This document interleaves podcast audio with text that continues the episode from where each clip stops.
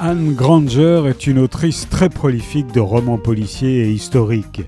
Elle a rencontré un grand succès avec sa série Lizzie Martin et poursuit sur sa lancée avec une nouvelle série Cozy Crime, Campbell Carter.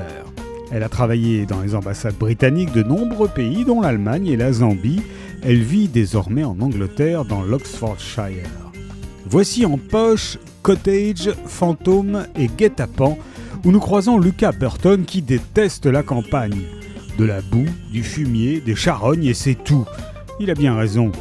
En se rendant pour affaire dans une ferme abandonnée au milieu de nulle part, il tombe sur le cadavre d'une jeune fille. Et ce n'est que le début. Penny Gower, qui travaille au centre équestre du coin, a vu sa Mercedes grise quitter les lieux du crime. Les choses commencent à sentir le roussi pour Lucas. L'inspectrice Jess Campbell est chargée de l'enquête, mais entre l'absence de pistes solides et son nouveau commissaire, Ian Carter, qui la surveille en permanence, elle est sous pression. C'est alors qu'on découvre un nouveau cadavre. Cottage, fantôme et guet-apens d'Anne Granger est paru chez 1018.